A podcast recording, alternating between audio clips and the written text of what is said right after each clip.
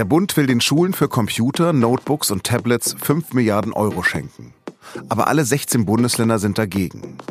Was sie an dem sogenannten Digitalpakt stört, erklärt uns in dieser Folge von Auf den Punkt Susanne Klein. Sie hören den Nachrichtenpodcast der Süddeutschen Zeitung und heute ist Donnerstag, der 6. Dezember. Und ich heiße Lars Langenau.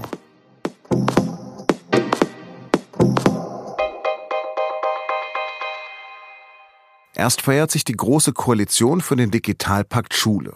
Endlich kann der Bund den Schulen direkt Geld für Laptops und Tablets geben. Fünf Milliarden Euro in fünf Jahren. Aber Bildung ist Ländersache, also muss man für den Digitalpakt das Grundgesetz ändern. Der Bundestag findet das super und stimmt dem Vorhaben mit zwei Drittel Mehrheit zu. Doch jetzt stellt sich der Bundesrat in seltener Geschlossenheit quer. Alle 16 Bundesländer sind gegen die Grundgesetzänderung. Sie sehen sich in ihrer Eigenständigkeit bedroht.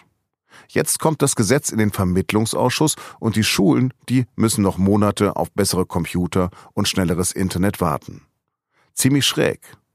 Der derzeitige Chef der Kultusministerkonferenz, Thürings Bildungsminister Helmut Holter, sagt, Deswegen muss man das abschichten. Das eine ist die Verantwortung der Bildungspolitikerinnen und Bildungspolitiker für die Digitalisierung der Schulen. Äh, die Schülerinnen und Schüler, die Lehrerinnen und Lehrer, auch die Eltern, aber auch die Schulträger warten darauf, dass dieses Geld fließt. Das ist ihnen auch schwer zu erklären oder gar nicht zu erklären, warum jetzt dieser große politische Streit entstanden ist. Sie wollen digitalen Unterricht machen. Und die Voraussetzungen müssen wir dafür schaffen. Schwer bis gar nicht zu vermitteln, meint also Helmut Holter von der Linkspartei. Wir versuchen es trotzdem und sprechen über das Gezerre zwischen Bund und Ländern jetzt mit Susanne Klein. Sie ist Redakteurin für Bildungsthemen bei der SZ. Frau Klein, wenn Sie fünf Milliarden Euro geschenkt bekommen würden, würden Sie darauf verzichten? Wenn ich diese 5 Milliarden Euro gerecht und sinnvoll auf 40.000 Teilhaber verteilen müsste, würde ich vielleicht darauf verzichten. Denn 40.000, das ist die Zahl, die hier im Raume steht. So viele Schulen sind nämlich gemeint, denen der Bund helfen will, digitale Technik an Bord zu bekommen. Das ist natürlich ein enormer Aufwand und auch nicht ganz leicht. Und die Schulen sind ja auch jetzt schon sehr unterschiedlich ausgestattet. Manche wirklich gar nicht, andere ganz okay.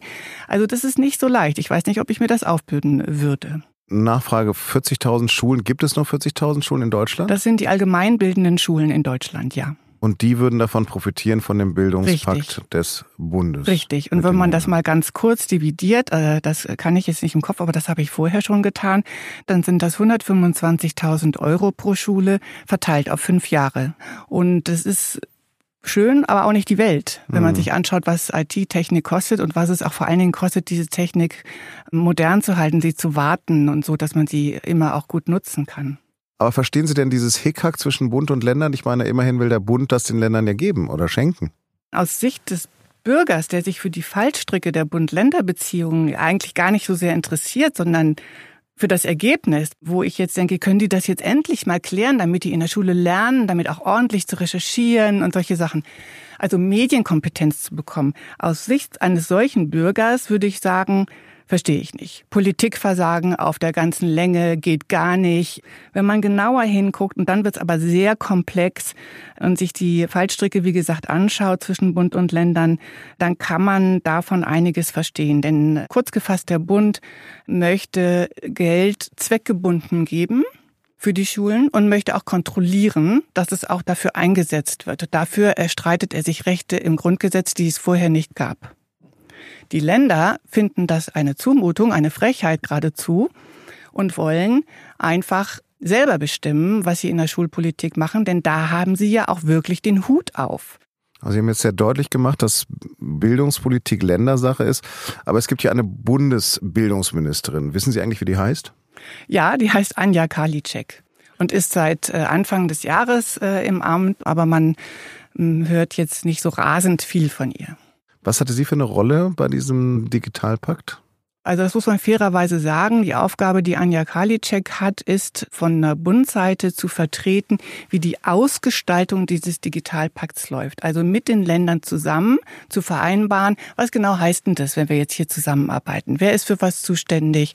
Solche Sachen. Und das ist eigentlich auch alles schon passiert.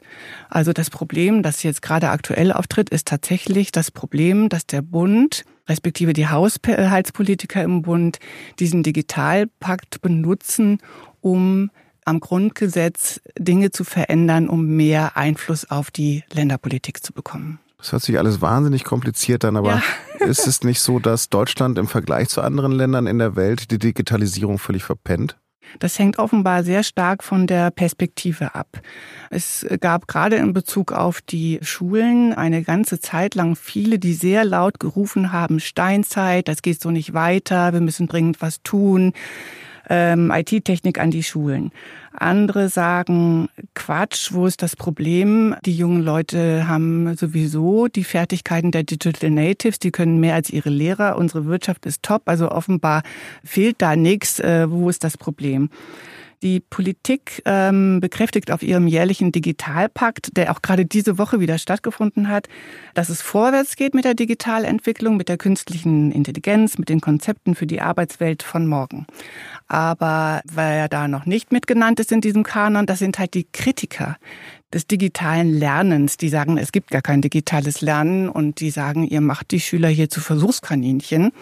Denn ihr wisst doch gar nicht, was ihr anfangen wollt mit der digitalen Technik. Das ist ja alles methodisch noch gar nicht erprobt, wie man damit gut lernt. Also es gibt eine sehr berechtigte Forderung von Lehrern, Bildungsforschern, die lautet, eine Neuerung, eine technische Neuerung in der Schule flächendeckend einzuführen, bringt dann etwas, wenn sie für das Lernen, für die Pädagogik einen Mehrwert liefert. Es reicht nicht, dass ich einfach nur einen Knopf drücke, statt einen Stift zu benutzen. Also es muss schon ein Mehrwert sein. Und natürlich, denke ich, gibt es eine Menge Mehrwerte, aber ähm, man muss es auch können. Die Lehrer müssen das können und es muss diese Materialien und Videos und Lernspiele und so weiter auch geben und sie müssen überprüft sein und gut sein. Laut einer Studie setzen zwei Drittel der Lehrer das bislang noch kein bisschen ein. Also Lehrer gelten ja generell als das Gegenteil von technikaffin. Das äh, ist ein Satz, den ich mehrfach gehört habe, im Übrigen von Lehrern. Also das ist wohl so, dass Lehrer sich schwer tun mit neuen äh, Techniken, aber dass es durchaus eine Bereitschaft gibt, sich fortzubilden. Das muss man fairerweise auch sagen. Vielen Dank für das Gespräch, Frau Klein. Ich bedanke mich auch. Und jetzt noch drei Nachrichten, die heute wichtig sind. Der Digitalpakt war am Donnerstag auch Thema auf der Kultusministerkonferenz in Berlin. Und plötzlich sehen die gar keine Notwendigkeit mehr für eine Grundgesetzänderung, um an die Milliarden zu kommen. Das bleibt also spannend.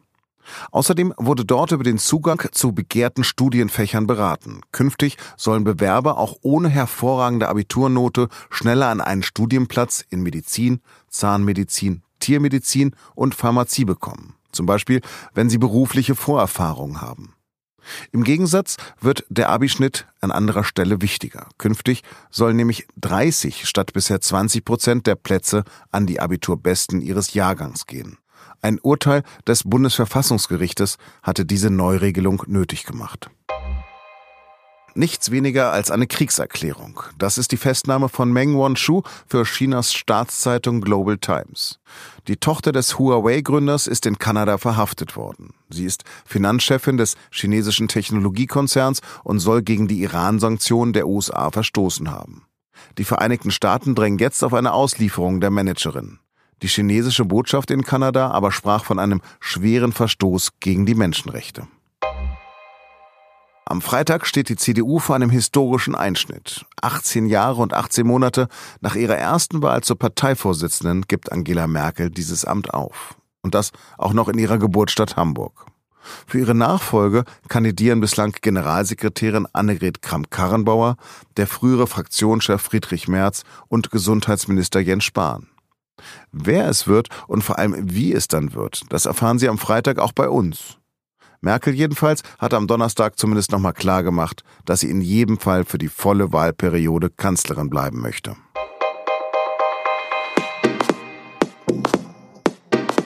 Das war der SZ-Nachrichten-Podcast auf den Punkt. Redaktionsschluss war 16 Uhr.